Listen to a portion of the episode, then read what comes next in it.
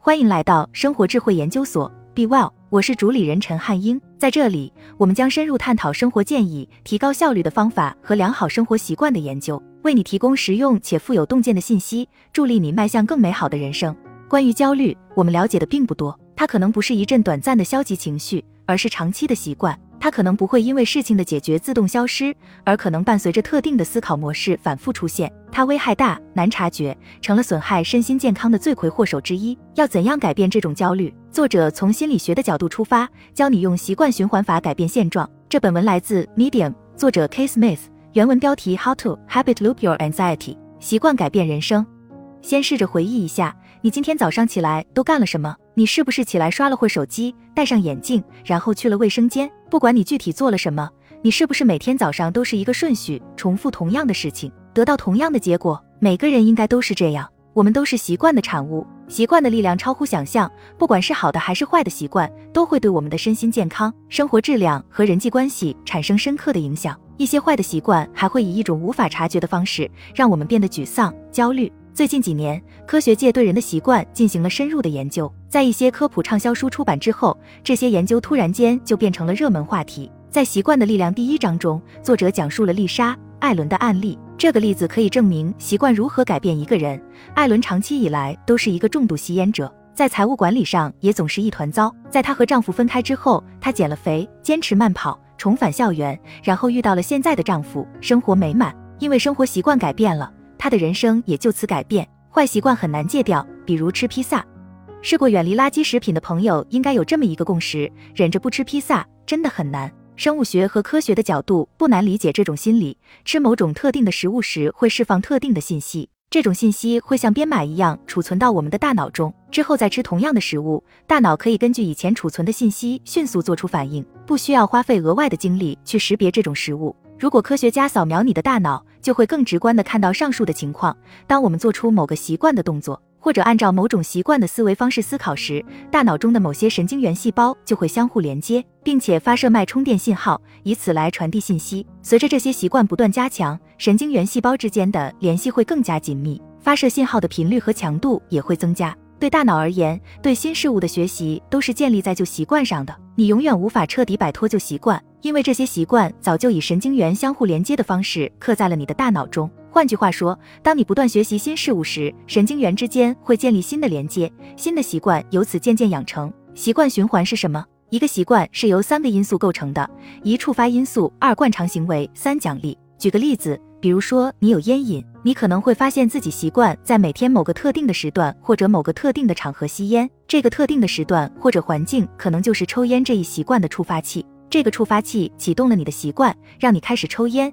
这个抽烟的行为本身就是惯常行为。当你抽完烟之后，你可能会因为吸入尼古丁而缓解了焦虑感，或者由此忽略了吸烟的危害。这就是习惯循环中的奖励部分。要戒掉坏习惯，最好的方法就是了解这些坏习惯的触发因素是什么，尝试着用另一种习惯代替目前的坏习惯，从而获得相似的奖励。比如我自己，以前我也是一名烟瘾患者，后来我发现自己喜欢在看电视的时候抽烟，抽烟是为了分散注意力，放松自己。后来我在看电视的时候选择喝茶或者嚼口香糖，也同样达到了分散注意力的效果，最终成功戒了烟。同理，想要培养一个好习惯。最好的方法就是启动触发因素，比如你想要晨练，那就在临睡前把运动鞋摆在门口，并在执行这个好习惯之后，主动给自己一点奖励，比如允许自己吃一份美味的冰沙。焦虑是个坏习惯，我们都可以理解吸烟是一种坏习惯，也了解了它的构成因素，但是大多数人不知道，诸如焦虑和沮丧这样的消极情绪也是一种坏习惯，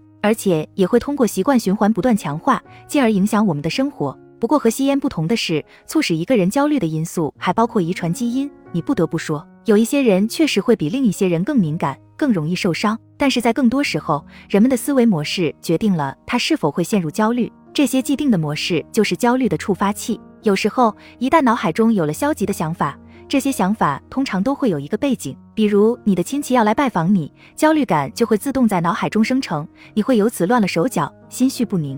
患有焦虑症的人通常会承受更大的心理压力，而且这种压力是他们自己感知不到的。不幸的是，感知不到并不意味着压力会自动消失，相反，它可能会转化成头痛、情绪低落、恐慌，损害你的身心健康。再让你感觉更好。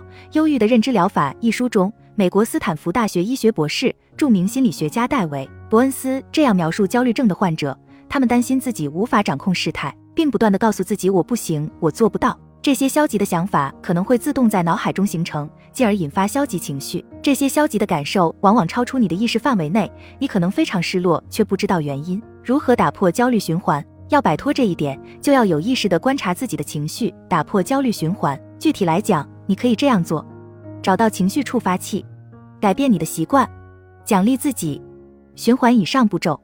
正如前面说的，消极的情绪产生于特定的思考模式。在书中，为伯恩斯博士总结了十种消极思考模式，也叫认知扭曲。要么赢得一切，要么一无所有的极端思想，过于概括，心灵过滤，贬损积极的事物，跳跃式结论，夸大与缩小，情绪推理，应该是的陈述，贴标签，归己化。常有焦虑感的人，尤其会犯夸大与缩小和跳跃式结论这两种错误。他们无意识地、源源不断地想象并不存在的灾难性后果，进而造成无穷无尽的恐慌。为了改变这一切，你需要再次套用习惯循环的三个步骤：一、了解你消极情绪的触发器。你需要和自己做一番对话，记录自己的消极想法，然后用批判的眼光来审视这些想法。